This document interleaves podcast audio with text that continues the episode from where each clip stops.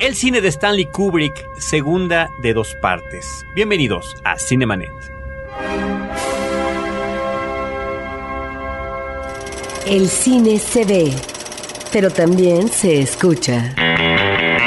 Se vive, se percibe, se comparte. Cinemanet comienza. Carlos del Río y Roberto Ortiz en cabina.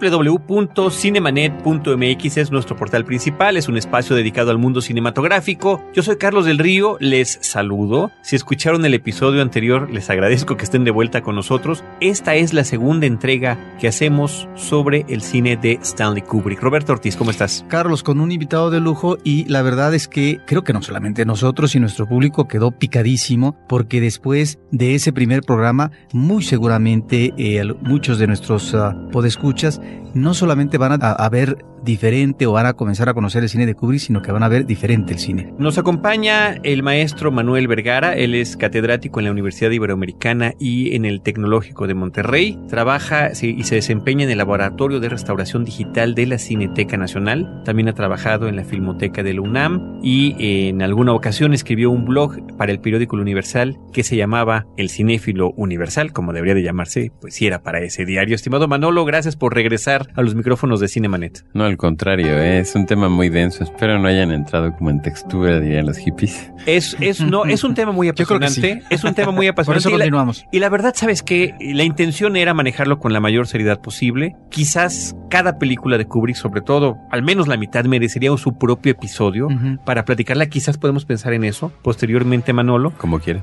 Eh, pero ahorita la idea es brindar este panorama general de las películas de este director. Hemos hablado de todas sus ficciones, desde un mediometraje, casi largometraje, que fue Fear and Desire, y llegamos hasta la película Patrulla Infernal, que es Paths of Glory en el título original. ¿Qué te parece si nos vamos de lleno? Estamos con el asunto que ya nos dabas algunas pinceladas de lo que sería Espartaco, el más grande éxito eh, a nivel comercial. A nivel comercial de la Universal, hasta ese momento no había una, habido una película más increíble y más espectacular que Espartaco. Ahorita nos, nos cuentas todos los detalles. Yo, como siempre, voy a, a, referirme otra vez a los libros de cartelera cinematográfica que la UNAM a través del CUEC eh, de María Luisa Amador y Jorge Ayal Blanco para mencionar cuándo se estrenó en México esta película en unos instantes más, por favor. Bueno, un poco para recordar y para refrescar la mente. Espartaco es de 1960 y a partir de ahí se considera como el, el anillo de autor de Stanley Kubrick. Hay muchos investigadores y particularmente todo su crew de producción y su mujer que dicen que a partir de Lolita de 1962 hasta Ojos bien cerrados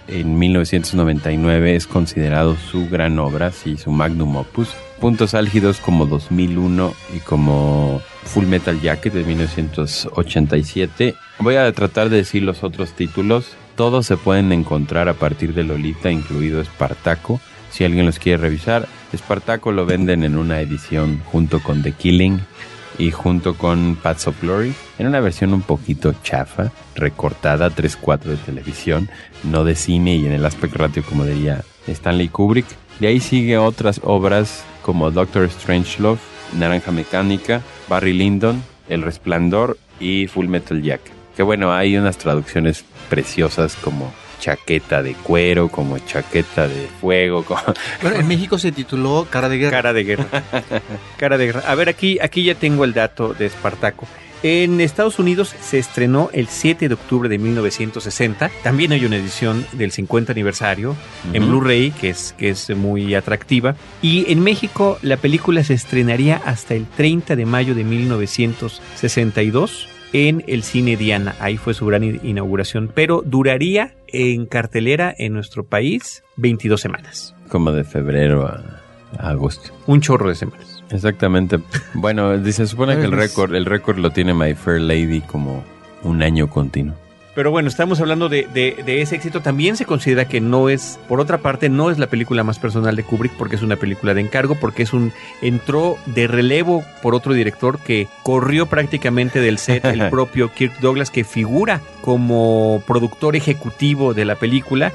Eh, según cuentan las anécdotas, Kirk Douglas quedó un tanto devastado de no haber sido elegido el protagonista para la película de Ben Hur y que hubieran escogido a Charlton Heston y entonces empezó a buscar alguna otra historia que fuera similar y encuentra este libro basado en la historia de este esclavo, romano que eh, inicia una revuelta, ¿no? Y dijo, pensó que era el vehículo ideal para lo que él estaba pensando, que era la cuestión de enfrentarse también al Imperio Romano. Ahora aquí hay que hablar un poquito de historia. El caso del Imperio Romano es importante. Hay un libro que se llama Imperio y Comunicación de Harold Innis, que habla sobre la comunicación en el Imperio Romano y cómo este mundo burocrático de intercambio de cartas era verdaderamente confuso y alucinante para la antigüedad cuando no existían los sistemas de comunicación actuales. La película, si uno habla de historia del cine, se tiene que remitir a la casa de brujas de Hollywood de McCarthy. El guionista principal de Espartaco, Dalton Trombo,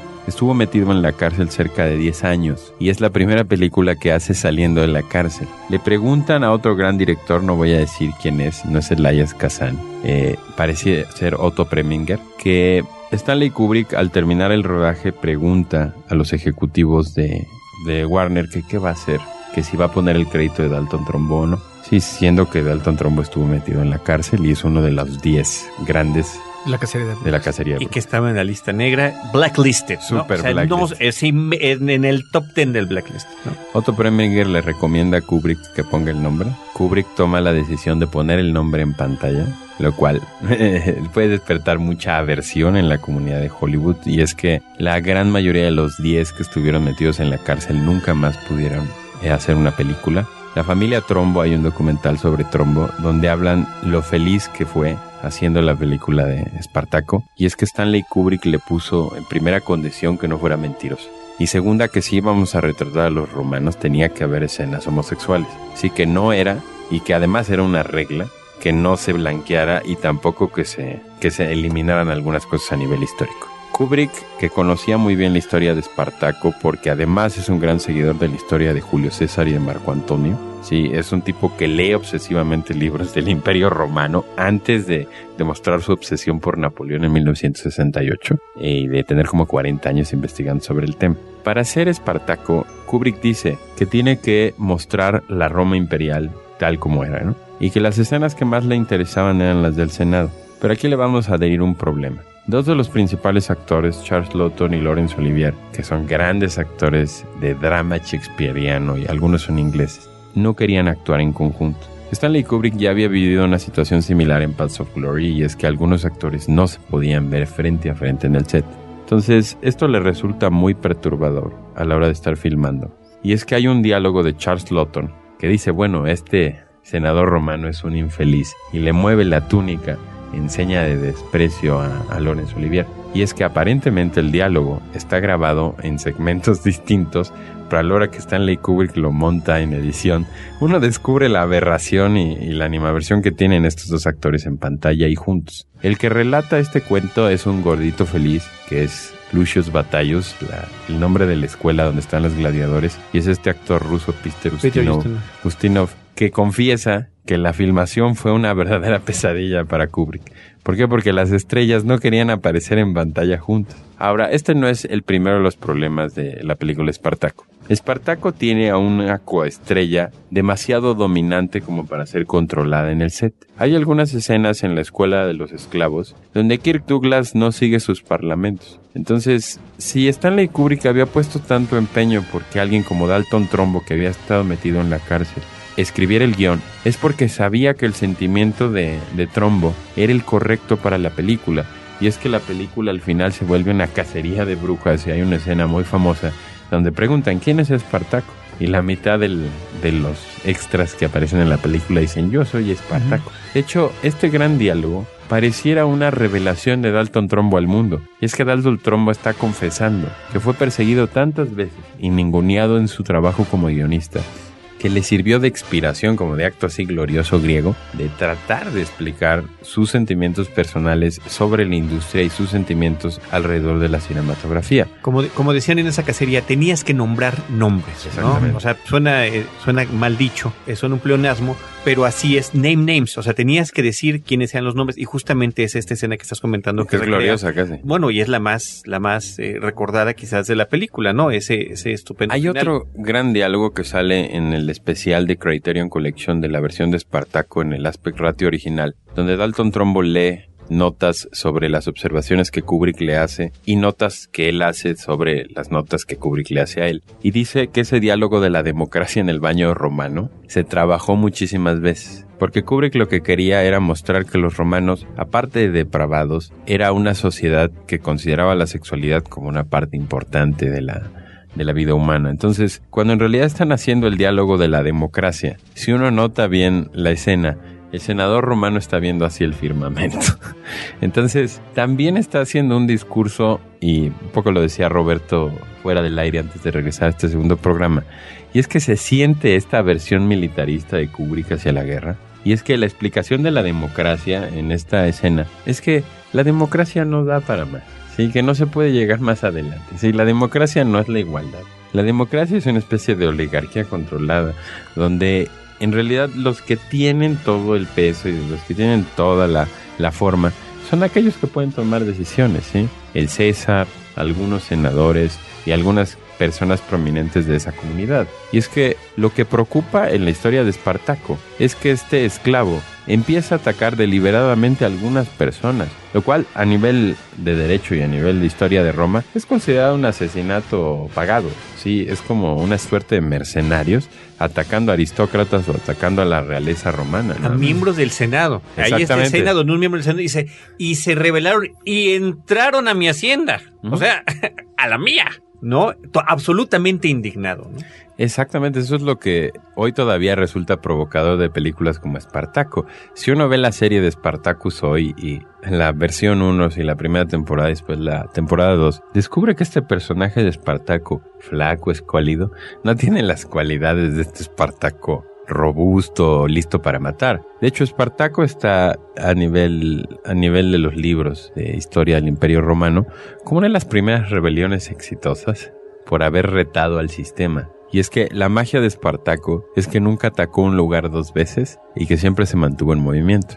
De hecho, hay autores, al menos contemporáneos de Espartaco a nivel histórico, que alegan que Espartaco estuvo a un pelo de atacar la ciudad de Roma, pero se echa para atrás porque sabe que las fuerzas del César y particularmente los centuriones romanos, que son como la élite del ejército romano, lo pueden exterminar. A pesar de que él está muy entrenado y tiene un ejército más bien integrado por disidentes, dirían hoy, por niños, mujeres, viejos y, esclavos. Que, además hay escenas muy bien recordadas también, sobre todo de esa parte cuando efectivamente están aceptando de todo, ¿no? Exactamente. Y una viejita quiere integrarse a su grupo y va y quiere hablar con Espartaco, aunque ya estaba hablando con Espartaco, la acepta y se integra a todo su movimiento. Hay una escena muy conmovedora y es la de los crucificados, la, la calzada de los crucificados donde se encuentran a uno y empieza el final feliz de Hollywood, que es lo que odia Kubrick, y es que Rebeca encuentra otra vez a su... Moribundo.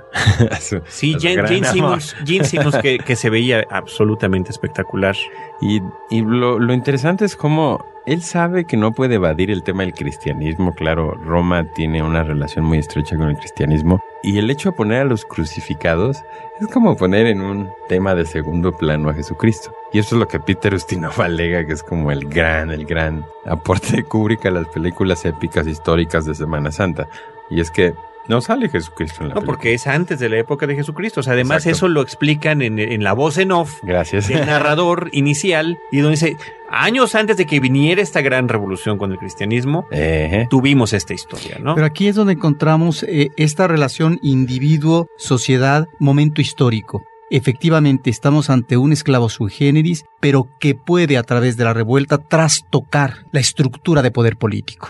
Y en ese sentido me parece que es muy interesante porque hay precisamente en los personajes de Kubrick ese denuedo, esa obsesión por no solamente conformarse y quedar en el lindero del conformismo de lo ya establecido, sino que finalmente hay una lucha interna, pero que trata de trascender y que en el caso precisamente de una película como Espartaco es interesante en la filmografía mm, de Kubrick, encontramos esa posibilidad que además está registrada históricamente de que se pueda efectivamente vapulear o trastocar los cimientos de un poder establecido, de un imperio, ni más ni menos que como el romano. Bueno, en términos de narratología y de teoría de la narración, dirían que es una historia del héroe contra el mundo o del héroe contra el cosmos.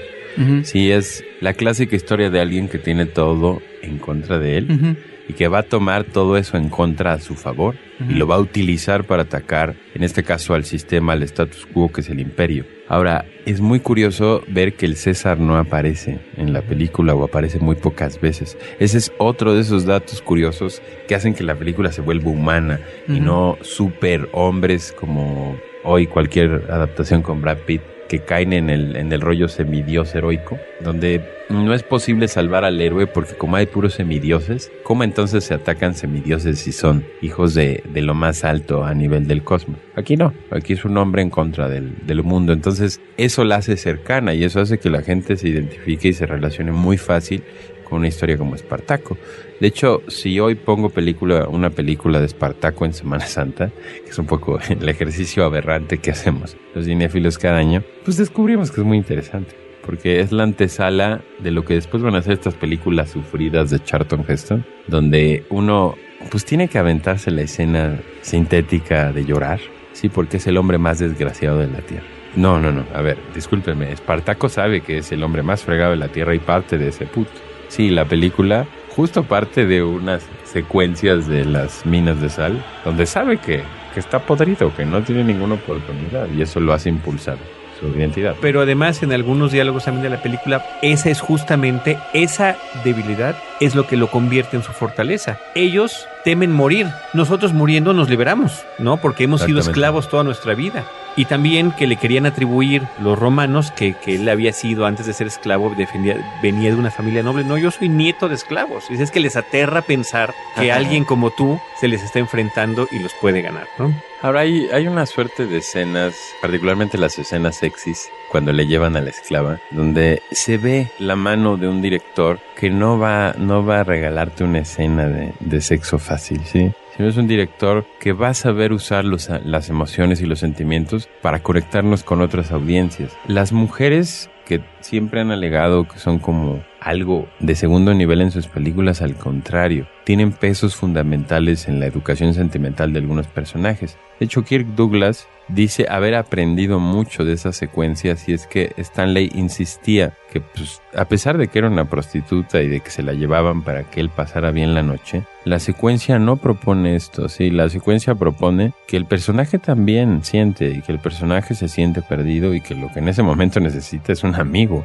si es un tipo que nunca ha mantenido una amistad con nadie, que después van a resolver con el esclavo negro, que en la serie de televisión es muy interesante, ¿no? La relación de Crixus y él, y el otro esclavo negro, y que sí rescata, pues, la, uno de los temas de la original, ¿no? Sí, bueno, aquí, aquí en, la serie de televisión lo, lo, expanden, pero creo que también es muy interesante aquí, porque cuando le ofrece la amistad al esclavo negro, le dice, no podemos ser amigos porque en algún momento nos vamos a enfrentar y te voy a tener que matar. Y es justamente lo que no hace y se sacrifica para cumplir esa promesa. Exactamente. Es, me parece que es una película interesantísima. También el asunto este que mencionabas, hablando de las escenas sexys y, de, y, del manejo de la homosexualidad, la, la escena Muy en clara, la que Laurence Olivier y Tony Curtis eh, eh, Lawrence Olivier como Crassus, como el general, recibe el baño, lo está bañando Tony Curtis y le está preguntando que si le gustan las ostras o los caracoles.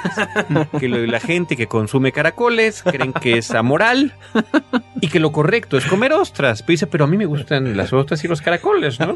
Y bueno, en la siguiente escena, Tony Curtis huye y se integra al, al bando de, de Espartaco. Ese es, ese, es un, ese es un gran diálogo de Dalton Trombo. Uh -huh. Dalton Trombo que tiene muy poco de muy muy poco de propio y decente que es más bien muy irreverente hay otra película que se llama Johnny, Johnny Got His Gun que es una novela escrita por Dalton Trombo donde un viejito le, le está explicando a un niño qué es la democracia en una especie de western es un diálogo muy similar al, al, de Espartaco y muy similar al de Laurence Olivier, porque hay un punto en el que Dalton Trombo, y esto es particular en su, en su estilo de escritura, que nunca te va a decir cuál es la respuesta, ¿no? Que las respuestas son en realidad una serie de, de preguntas confusas. La sugerencia. Que nunca tienen respuesta, ¿no? Entonces, el, el decir si son ostras o, o, caracoles. O caracoles o almejas, pues ¿qué importa? Si Dalton Trombo, que es bromista, y esto es una, una cosa que quiero conectar para ir a Lolita y Strangelove, y es que la sátira es uno de esos elementos que nunca vemos con claridad en Kubrick. Todo el mundo cree que las películas son frías y cerebrales, pero al contrario, hay personajes graciosos que compensan toda esta pesadilla densa intelectual que siempre se le ha atribuido y es que él era bromista, era un tipo de humor negro y más bien ácido. Entonces, personajes como Charles Lawton cargan esta acidez en los personajes que, que no pueden soltar, ¿sí? que van a usar cualquier oportunidad para burlarse de su oponente, sin ningún reparo en ofenderlo también, ¿no? Si lo van a ofender, lo van a ofender y no se van a detener, ¿no? Por ejemplo, esto me ayuda a conectar la idea de Lolita y Strangelove. En el caso de Lolita, la ventaja de tener a un actor como Peter Sellers sí dio el ancho de estas escenas irónicas, bromistas, particularmente un diálogo que dice el Adán desnudo, que lo está leyendo junto con el otro actor de frente y el otro actor lo está apuntando con una pistola y el otro se está burlando del Adán desnudo. Y en el caso de Strangelove, y esto es característico y creo que es parte de por qué escogía escritores dentro de sus equipos de producción, y es que Terry Southern, que es un escritor de sátira y comedia, es el que hace el guion central de Strangelove. Entonces, en el caso de Lolita, el escritor Vladimir Nabokov acepta hacer una adaptación para Kubrick y un poco borrar algunos aspectos que Kubrick creía muy introspectivos de la novela que no deberían pasar a la película. Y el caso de la comedia, por ejemplo, es el que menos está explorado en la filmografía de Kubrick y que creemos que no existe. Si hoy por hoy veo Strangelove y veo Lolita, en vez de descubrir películas duras de identidad sexual o del holocausto nuclear, descubro más bien puntos de vista suaves y lights sobre temas que aterraron a la humanidad. Uno, la liberación sexual en los años 60 y dos, el holocausto nuclear después del conflicto de los misiles en, Cuba en los años 60. Entonces, aquí se ve, y este es donde se ve verdaderamente la genialidad de Kubrick, y es que tiene la posibilidad y la habilidad de desarrollar temas profundos y llegar a axiomas muy sencillos. Si llegar a soluciones muy cercanas al, al gusto de la época, y de los años 60, y además, vistas hoy por audiencias modernas, resulta que muchos de los diálogos, por más satíricos, están basados en hechos y están basados en cosas que Kubrick leyó en algún punto. De hecho, para Strangelove, Terry Southern alega haber platicado con él y que le había confesado que había leído algo así como entre 400 libros del holocausto nuclear, entre ellos el desarrollo de las armas nucleares, el desarrollo de la propulsión en los aviones y las consecuencias de la radioactividad en el hombre.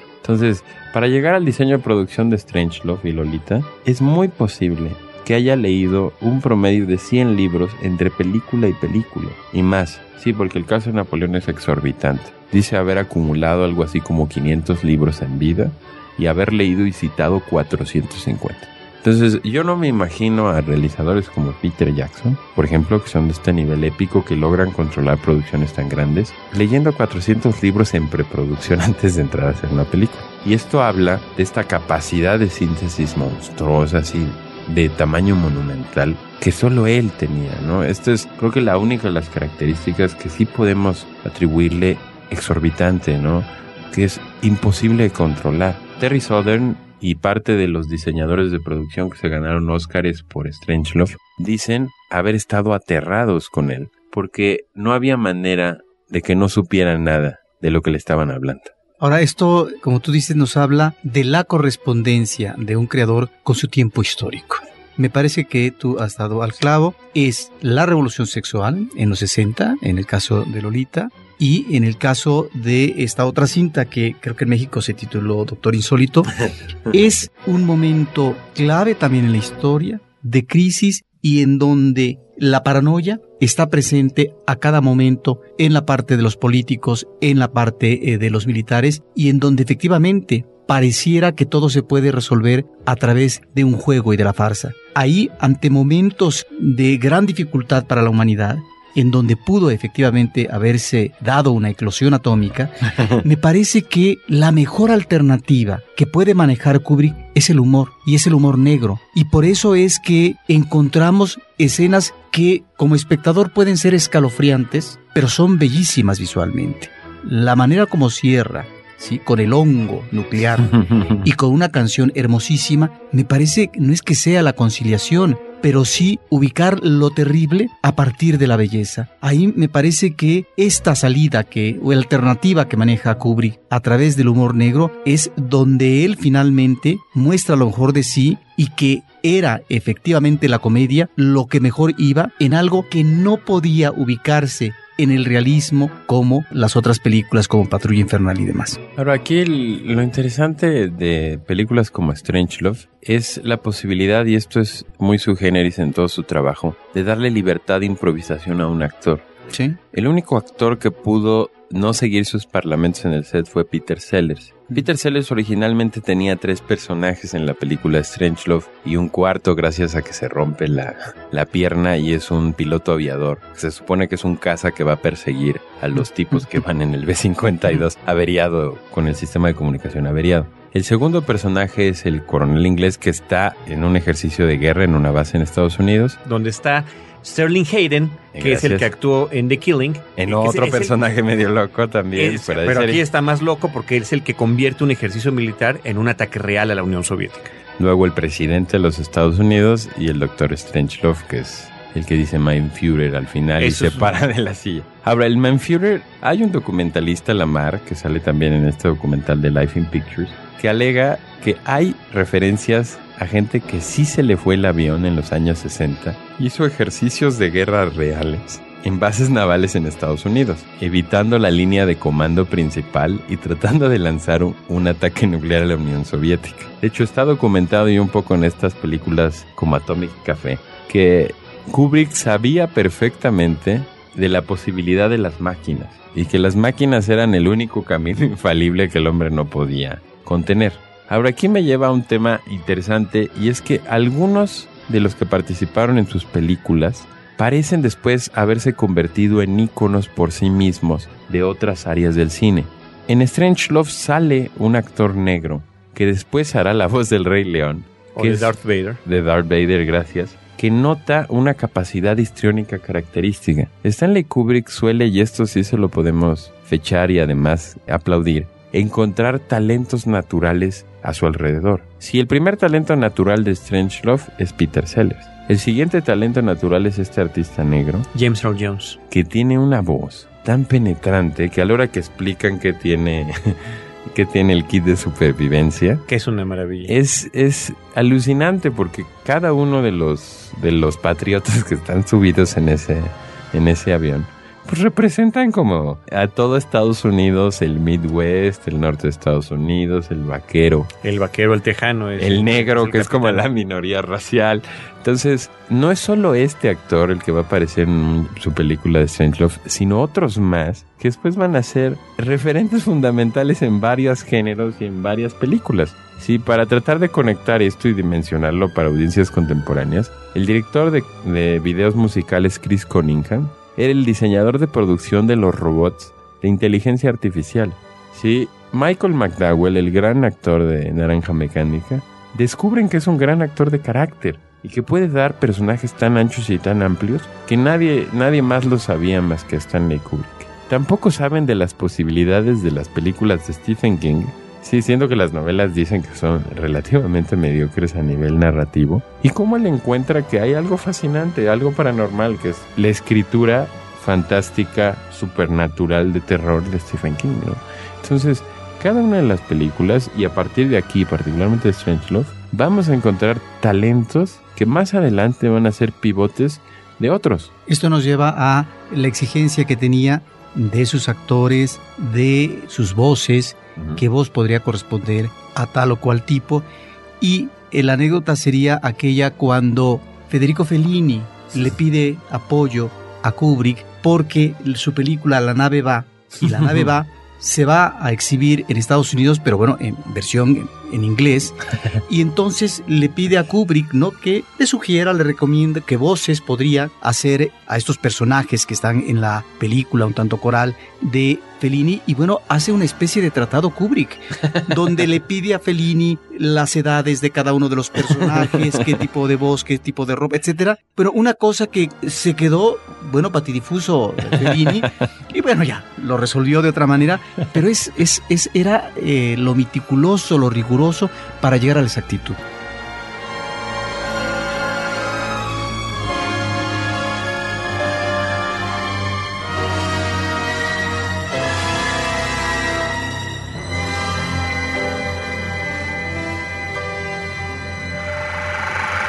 Cinemanet está de intermedio. Regresamos en un instante.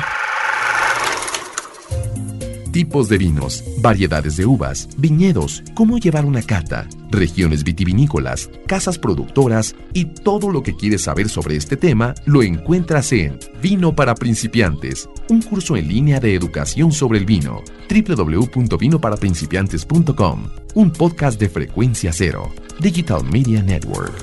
Ahora, diseñar y hospedar su página web será cosa de niños.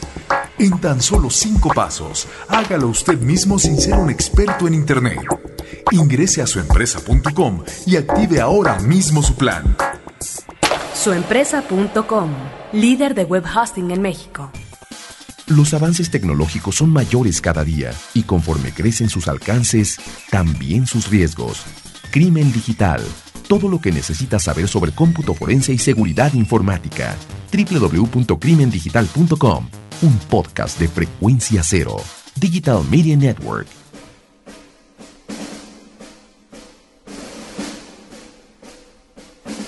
Cinemanet.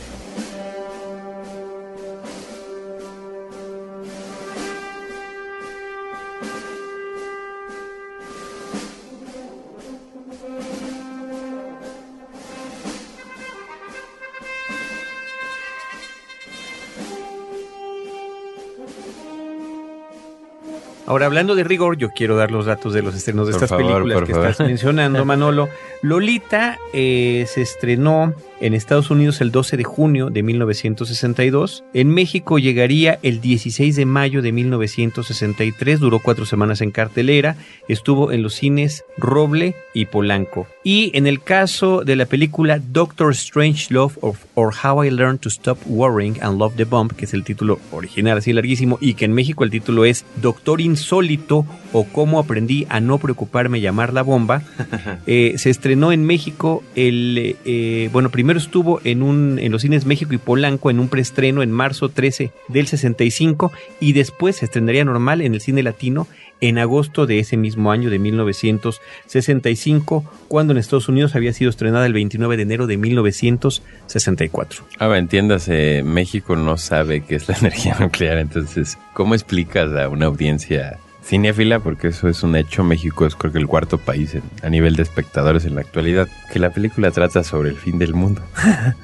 en un par de segundos. No, y además lo, lo, interesante, y que ya lo mencionaban ustedes, es que la película, cuando estaba haciendo la adaptación de la, de la novela de Peter George, Red Alert, que es en la que está basada el Doctor Insólito o Doctor Strangelove, era un guion serio, o sea, era un drama. y, cuando, y cuando empezaron a ver Kubrick y, los guionistas, el, la dificultad de manejar esos temas seriamente, dijo, no, es que esto tiene que ser una comedia. Sí, es imposible tratar esto de manera seria. Y, nuevamente el narrador al principio de la película, o, no sé si son créditos o letritas, eh, al principio dicen, esto, es, esto no es verdad, esto no sucedió, esto es una posibilidad. Así Estamos obligados a explicar. Sí, obligados a decir que, que, que eso no tenía nada que ver con la realidad, cuando, por todo lo que nos estás comentando, tenía más que ver con la realidad que muchas cosas, porque, por ejemplo, los interiores de los B-52, eh, que eran los aviones que estaban circulando constantemente a menos de dos horas de la Unión Soviética para poder dejar allí bombas nucleares, no les dieron el acceso a los aviones y las recreaciones se acercaron demasiado a la realidad,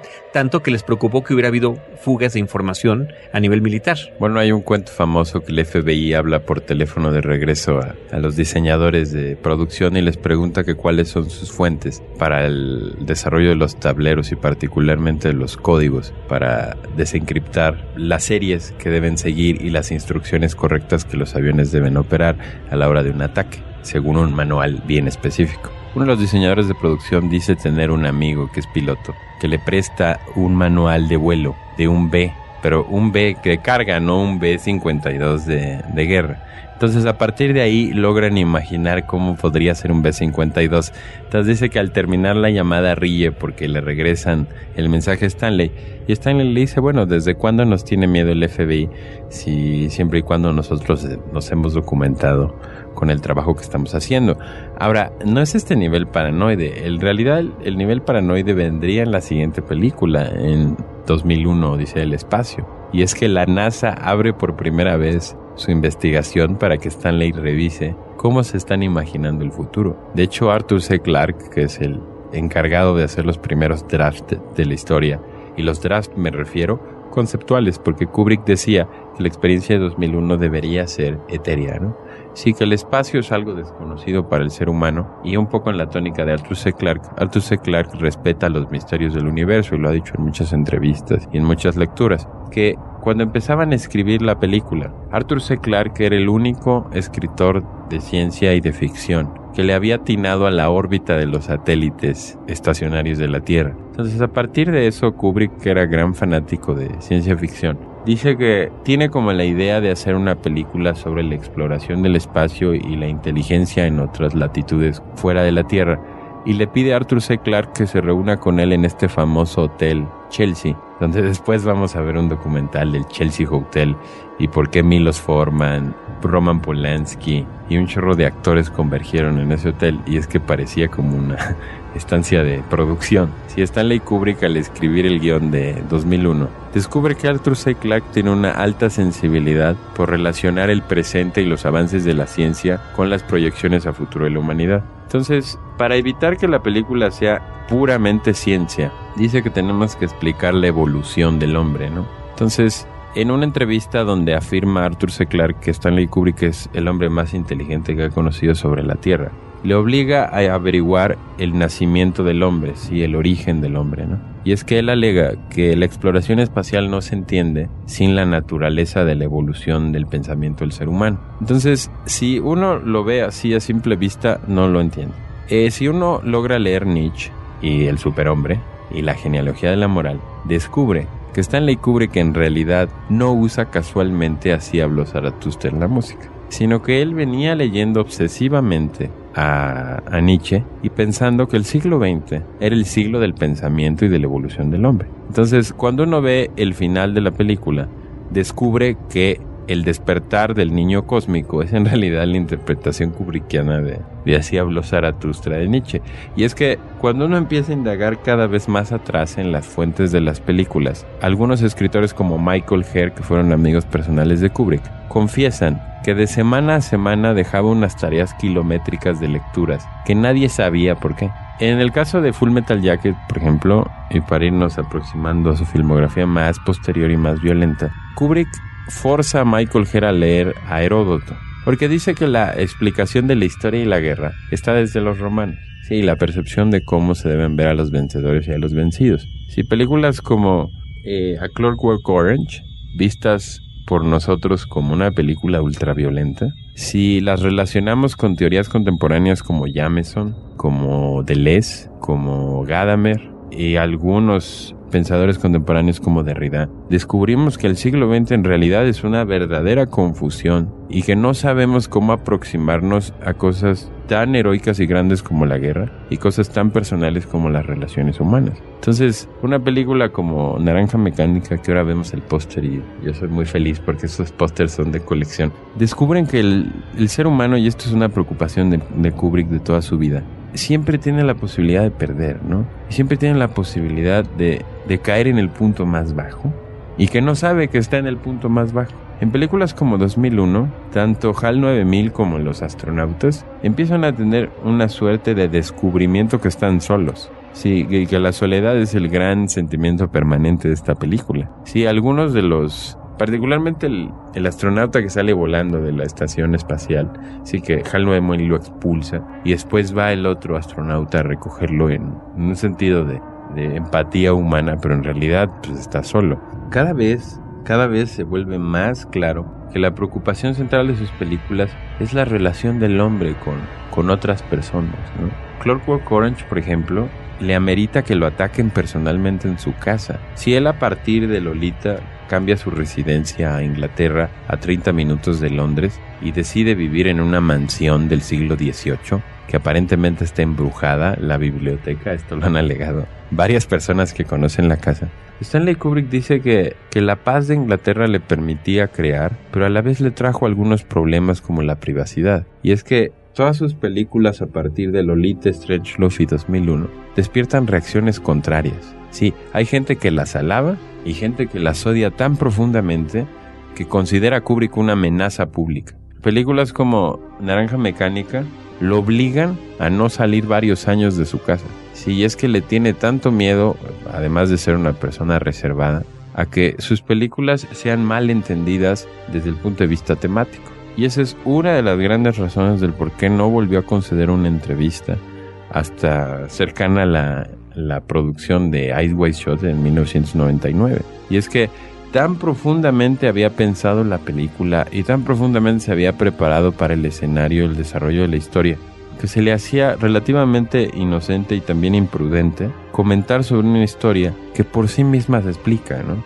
Sí, y que uno no tiene que indagar en detalles, sino que se tiene que dejar llevar por la trama para tratar de, congeniar con los personajes. Ahora, 2001, lo tengo que decir, es una obra difícil. Si cualquiera intenta entrar por esta puerta, le advierto, le va a costar varios años porque la película es tan densa en contenido, sí, son dos bloques muy claros, el Dawn of Man, el desarrollo del hombre, y la llegada a la exploración de, de Saturno. Un niño no tiene la posibilidad de ver estas, estos caminos. Platicaba Roberto, y eso lo platicamos en la mañana en Cineteca, que la primera película de Kubrick que vio fue 2001. Y es que uno sale no apesadumbrado, sale como... Hay una expresión en inglés, overwhelmed, que significa que uno sale abrumado, Sobrecogido. ofuscado literalmente porque no entiende nada. Y es que esto es creo que lo que hay que entender de Kubrick. Kubrick nunca quiso que sus películas tuvieran una interpretación directa, ¿no? Entonces nos presenta tantas escenas ambiguas, y esto lo he insistido en el podcast anterior, que no hay manera de saber si HAL 9000 los va a asesinar o HAL 9000 es en realidad una computadora al servicio de la humanidad. La niña que sale, y estos datos anecdóticos, que sale en la llamada por teléfono, es Anja Por Kubrick. videófono. por videófono, es una de las hijas de Kubrick. Y es una conversación aparentemente muy inocente, pero muy humana. Sí, de, de angustia, de soledad, de pérdida, de... Y si uno empieza a leer, por ejemplo, yo recientemente, un poco por las clases de narrativa, leía la teoría de los cuatro humores humanos. Desde la Edad Media se cree que los seres humanos tenemos cuatro personalidades que van acorde a las cuatro estaciones del año. Si uno ve la película, la luna está relacionada con la mujer y con Venus y con el lado femenino. Hay otra estrella que está relacionada con la melancolía y es Saturno. Cuando los astronautas se van de viaje a Júpiter, si la estación recibe la gran señal de este gran monolito que está orbitando en el espacio, pues van hacia Saturno. Entonces, la película cambia de mood a una especie de viaje melancólico muy claro, muy muy claro. Y es que los astronautas saben que están perdidos, saben que no tienen regreso. Y además, pues no les queda de otra más que eliminar a su única fuente con el contacto humano, que es la computadora. Sí, también es una escena muy horrible para el astronauta. Sí, el astronauta está solo en el mundo. Y luego, lo poco que se podía comunicar ha perdido la posibilidad porque ha matado a la computadora que los mantiene en contacto. Ahora entiéndase, la exploración a Saturno y a Júpiter tarda varios años en llegar. Entonces, esto exacerba todavía más los sueños estos del hiperespacio y el sueño en el, en el espacio profundo y películas como Prometeo. La gente no despierta diciendo peladeces. La gente despierta confundida. Porque toda su vida ha vivido en la Tierra. Entonces de repente te levantas en un lugar negro donde no hay nada. Sí, lo primero que viene a tu mente pues es melancolía y es nostalgia. Sí, lo que después en películas de Tarkovsky como Solaris es clarísimo, ¿no? Aquí yo no sabía la profundidad de la influencia de Saturno y los planetas ahora que yo leía sobre melancolía. Y descubro que Kubrick ya tenía bastante claro que el viaje a Saturno es triste. De hecho, el astronauta que se queda en esta especie de zoológico del cosmos, y que alguien lo está viendo, pero no sabemos si está viendo a sí mismo o alguien más lo está viendo, pues tiene una suerte de una muerte muy horrible porque lleva varios años sin hablar con nadie. Entonces, a nivel humano, y esto lo digo en algunas clases, cuando una persona deja de hablar varias semanas con el resto de las personas, se empieza como a desconectar. Entonces, resulta fascinante que una película de los años 60, de 1968, cuando un año después vendría una película de Godard como Alphaville, ya tiene muy claro que viajar en el espacio es peligroso. Y además de ser peligroso, representa una de las verdaderas aventuras de la humanidad a nivel especie. De ahí el porqué empezamos con changos y prehumanos en la película y acabamos en, en el despertar del superhombre de Zaratustra. Entonces, no es 2001. Clockwork Orange, Barry Lyndon tienen personajes clarísimos en una especie de expedición al interior de su, de su vida y de qué van a hacer en el futuro. El mismo Alex, y esto lo decía mi hermana hace muchos años cuando vimos por primera vez la película los dos, Manolo, pues ¿qué sucedió? Si en realidad este tipo sigue siendo muy malo, si no pasó nada, ¿por qué vi la película? Entonces, es verdad, si los finales son tan confusos que hoy, y esto es lo que diría Spielberg y Scorsese en entrevistas, siguen siendo fascinantes para todos nosotros. Y es que nunca nos va a decir de qué se trató. Y bueno, la cantidad de interpretaciones que se Uf. puede sacar de una película como esta es impresionante. Y aunque no saques ninguna, como esta experiencia iniciática que nos comentaba Roberto, fuera de los micrófonos, de confusión, por supuesto de lentitud, de que el tiempo no parece que no está transcurriendo No o que está trans- transcurriendo en tiempo real y que no pasa nada, de cualquier manera no deja de ser preciosista. Exactamente. Absolutamente cuidada. Cada una de las tomas, cada y además los años que le tomó llevar esto, la investigación que tú comentas, que está, inclusive con la, con la venia de la NASA, Dios como- eh, esta colaboración con Arthur C. Clarke, ¿no? Sí, sí. Parte, Arthur C. Clarke le llevó varios de sus cuentos es para, para de ciencia ficción.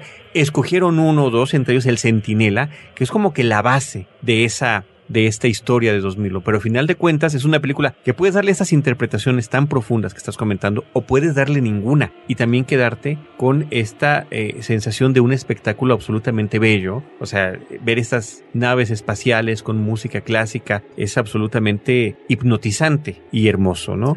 Ahora hay un documental que está prohibido un poco por la familia Kubrick que habla sobre cómo se hicieron los efectos especiales en 2001. Estuvieron a un pelito de liberarlo en el 2010. Había un tráiler en internet. Salía Douglas Turnbold, el especialista en efectos especiales, platicando cómo se habían hecho las secuencias. Hay varios libros sobre cómo se hicieron las secuencias del viaje en el espacio, y cómo se lograron las triples exposiciones y los y las alteraciones químicas de la película para crear esta especie como de túnel tridimensional que te lleva al, este, al zoológico del cosmos.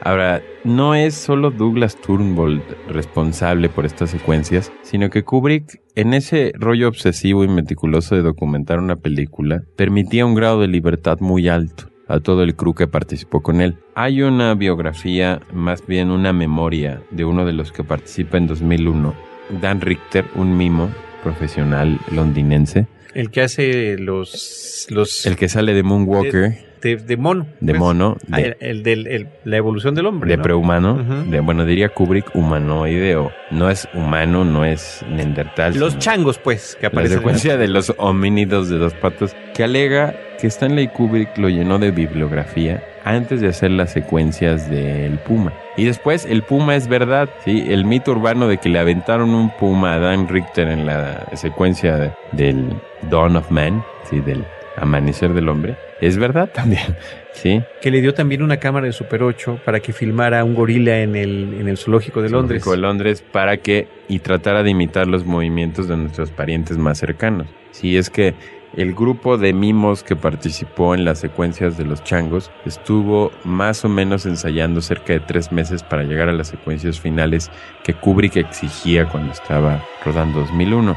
Ahora, no es solo la secuencia de los changos, simultáneamente se están haciendo las secuencias de la estación espacial, las secuencias de las naves en el espacio, las secuencias del monolito y las primeras experimentaciones del túnel del tiempo. Entonces, yo no sé, y esto es la verdadera maestría de Kubrick, y es que había tres o cuatro unidades simultáneamente haciendo la película. Entonces, mientras el señor Kirk Dulea está colgado con un arnés, se está filmando también en una retroproyección, en una back projection, las paisajes de África con el puma en caliente en otro estudio. Y a la vez están haciendo las secuencias del espacio y de cómo se supone que se ve la Tierra desde el espacio, porque esta es creo que la genialidad de la película. De esta película pasará a otra película igual de ciencia ficción, pero más del lado humano, que es A Clockwork Orange, Naranja Mecánica. Si alguien tiene la oportunidad de leer el libro, el autor Anthony Burgess expresa muy mal de Kubrick, que es uno de los únicos que se atreve a, ofenderlo en el prefacio del libro. Y es que Anthony Burgess dice que todas las personas tienen la posibilidad de reconvertirse al lado de la bondad.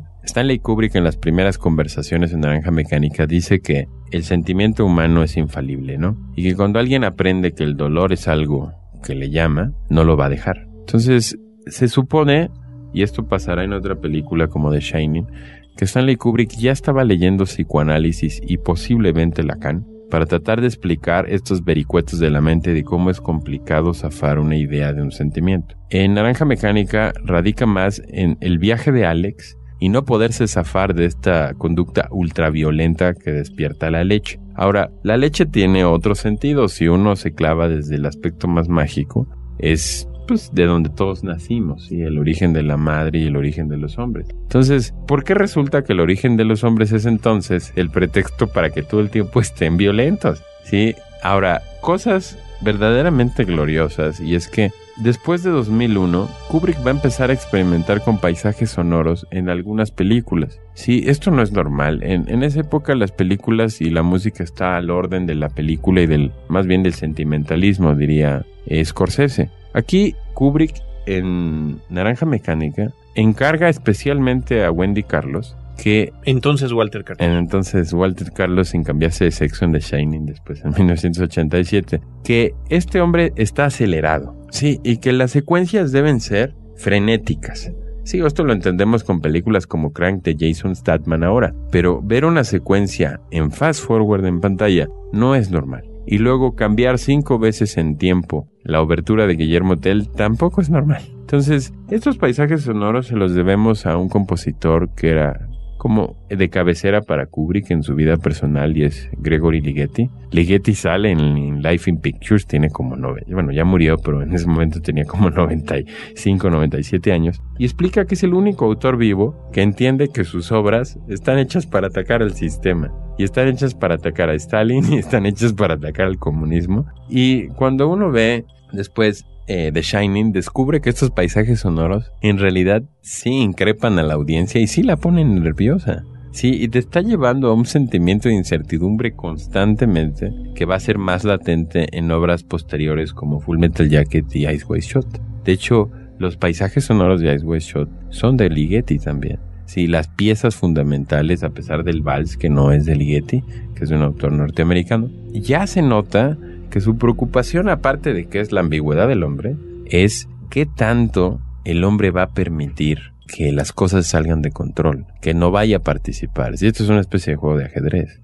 De la única película que tal vez no, no he podido mencionar nada, y es un libro muy robusto de, de Tucker Vanity Fair, es Barry Lyndon. Tal vez Barry Lyndon es la película más introspectiva de todas. Sí, la película que abunda más en el viaje del hombre de la modernidad al mundo contemporáneo. Y es que al final hay una frase que es como muy llegadora y muy ilustrativa del carácter de Stanley Kubrick. Y es que el dinero bien aplicado y en el tiempo correcto puede obtener cualquier cosa. Sí, este es un sentimiento en todas las películas y es que los personajes tienen algo que no pueden controlar y que a la hora de tenerlo tienen que ser lo suficientemente astutos para no dejarse sonsacar o, ir por otro camino que no es el que ellos esperaban. Nos has hablado de la parte ya final con varias de las obras de Kubrick, todas ellas ah, extraordinarias y además eh, con una correspondencia diferente en cuanto a la vertiente genérica y regresa Kubrick al tema de la guerra, que en este caso es Vietnam, con toda una serie de películas que además en ese momento muy importantes eh, se van a hacer, que es Cara de Guerra, porque otra de las grandes obras eh, por esa época pues va a ser ni más ni menos Apocalipsis ahora de Coppola. lo interesante es, Stanley Kubrick siempre quiso la guerra como uno de sus temas predilectos, ¿no? Eh, solo hablar de caras de guerra y de eh, Full Metal Jacket eh, en cualquiera de sus traducciones, tanto españolas como, como mexicanas, nos descubre a un autor ya maduro, que es muy difícil entender si no has visto otras de sus películas, ¿no? Eh, la ironía, la violencia, la sexualidad, el hombre desenfrenado, el personaje que pierde la canica en algún punto y se suicida, o sea, son temas muy radicales, ¿no? El mismo Michael Herr, que fue amigo y guionista y escritor de una película, de un, de un libro de, de cuentos cortos que se llama Short Timers, es el encargado de hacer esta película junto con él. Dicen que el proceso de producción duró cerca de tres años, solo en la escritura, y es que él había leído otra vez obsesivamente muchas cosas de Vietnam y no sabía por dónde empezar. Claro, como un autor obsesivo por el rollo del control y de, y de tener todo a la mano. Es que la guerra le fascina, ¿no? Si él encuentra en el ajedrez y la guerra como los temas donde se va a desarrollar con más potencia. Ahora, ya para tratar de englobar, porque seguramente es demasiada información, esto puede como explotar el cucú en algunos de los de los que nos están escuchando. Si alguien se quiere acercar e ir conociendo la obra de Stanley Kubrick, yo recomiendo profundamente que empiece de atrás adelante. Sí, que empiece primero viendo Ice White Shot y acabe viendo Espartaco. Porque va a ir viendo cómo se desenvuelve y se abre y se cierra los vasos comunicantes de los temas que toda la vida le preocuparon. Y otra, si hay alguien afuera que quiere seguir leyendo, que se quiere seguir introduciendo en el tema Stanley Kubrick, recomendamos un libro que se llama Stanley Kubrick, Maestros del Cine, de cuadernos del cine, que es muy barato, no supera los 100 pesos. Y es una revisión de toda su filmografía por este famoso, famoso grupo de críticos de cine franceses de Carrière du Cinéma, que se encargan de trabajar profundamente un tema y hacer monografías de cada director. Esta monografía, además de traer fotos para aquellos que la flojera y la lectura no, no son la misma persona, les podemos recomendar que se acerquen y No, pero déjame, de- ¿eh? deja- yo soy de esas personas. Déjame defender ese punto, porque nada más maravilloso que estar leyendo un libro de cine y tener esta correspondencia con las imágenes, sobre todo si son a color, sobre todo si son del tamaño de la página completa, sobre todo si son detrás de cámaras, sobre todo si son de escenas puntuales de la película, es, es una gran recomendación. Muchas gracias por ello. Sí, cualquier, cualquier otra pregunta, seguro, seguro dejo mis datos de contacto Por favor, con la gente de Cinemanet. ¿manejas Twitter? Sí, claro. Adelante. Recursive M es un fenómeno de matemáticas que se llama recursividad. Recursive como suena, M al final mayúscula. Ahí me pueden encontrar, me pueden preguntar cosas. Todo lo que dije viene de algún libro. Lo podemos referenciar y se los podemos este, también citar si hay alguien que quisiera seguir. ¿no? Muchas gracias. Vamos a incluir en el blog de este programa, en cinemanet.mx, la bibliografía básica que nos que está en esta mesa, ya está inclusive en una fotografía que publicamos en redes sociales, que por favor nos hagas el favor de darnos esa bibliografía Sí, para, claro. para incluirla, para compartirla con nuestros amigos. Ese tema me parece que queda inconcluso. Eh, hay, hay ciertas películas, yo digo, para mí en particular 2001, Naranja Mecánica y El Resplandor, que merecerían cada uno su propio programa. Tal vez podemos hacer algo así más adelante. Eh, vamos a ver el recibimiento de este programa especial que tenemos en este momento. Claro. Y bueno, estimado Manolo, muchísimas gracias por, por habernos acompañado y nutrido con tu peculiar obsesión al detalle máximo de consecuencias y orígenes de la obra de Kubrick. Bueno, es un poco culpa de mi papá, entonces quisiera dedicarle este espacio ya cuando regrese de su viaje en el otro continente podremos enseñarle los podcasts y espero espero se sienta complacido de haberme narrado las películas y, y haberme despertado este interés por alguien tan meticuloso. Mi padre es así, yo creo que por eso le gustan tanto sus películas. ¿Cómo se llama? Eh, Gustavo. Gustavo es igual de meticuloso, acomoda sus camisas en colores, acomoda las cosas en orden y tiene un closet y un despacho que oscila en una obsesión metódica de orden. Manolo no solamente tiene un padre extraordinario, sino también, por lo que acabo eh, de descubrir, pensé que era un mito, tiene una abuela nonagenaria fantástica. No solamente, Carlos, volver a estos micrófonos para hablar de una película específica de Kubrick, sino comprometer para que más adelante podamos tener aquí de nueva cuenta a Manolo Vergara para que nos hable de sus otros eh, directores eh, favoritos que para él son cruciales en su formación cinematográfico, como puede ser un Fassbinder o como puede ser un Werner Herzog. Werner Herzog. Muy bien, pues muchas gracias a Manolo Vergara. Desde estos micrófonos nosotros queremos agradecerles a ustedes que nos escuchan y que nos acompañan, a los que han sobrevivido estos maratónicos programas, este par de maratónicos programas dedicados a Stanley Kubrick. Los tres o cuatro que sobrevivieron, muchas gracias de todo corazón de parte de nuestro equipo. De veras que tratamos de eh, brindarles la mejor experiencia. Yo les comparto la propia, revisar nuevamente las películas de Stanley Kubrick. Cada vez encuentra uno diferentes lecturas, diferentes visiones y diferentes experiencias, o sea que es ampliamente recomendable. Si ya las conocen, de repente también volver a revisarlas. Yo soy Carlos del Río y a nombre de Roberto Ortiz y nuestro equipo, Paulina Villavicencio y nuestro productor en cabina y postproductor, el que logra que estos podcasts se escuchen como se escuchan, Abel Cobos, agradecerles su compañía y recordarles las redes sociales, facebook.com diagonal cinemanet, arroba cinemanet en Twitter, cinemanet1 en YouTube y nuestro portal cinemanet.mx. Desde cualquiera de esos espacios, nosotros los estaremos esperando con cine, cine y más cine.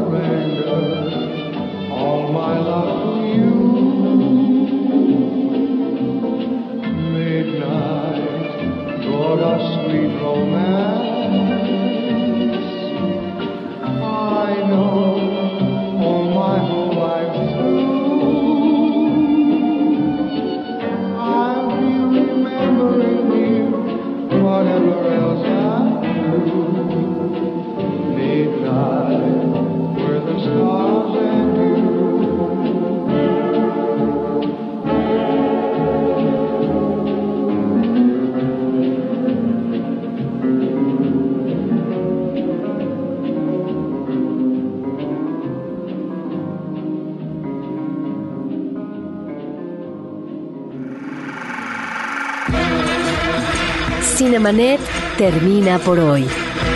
Más cine en Cinemanet. Frecuencia Cero, Digital Media Network, www.frecuenciacero.com.mx. Pioneros del podcast en México.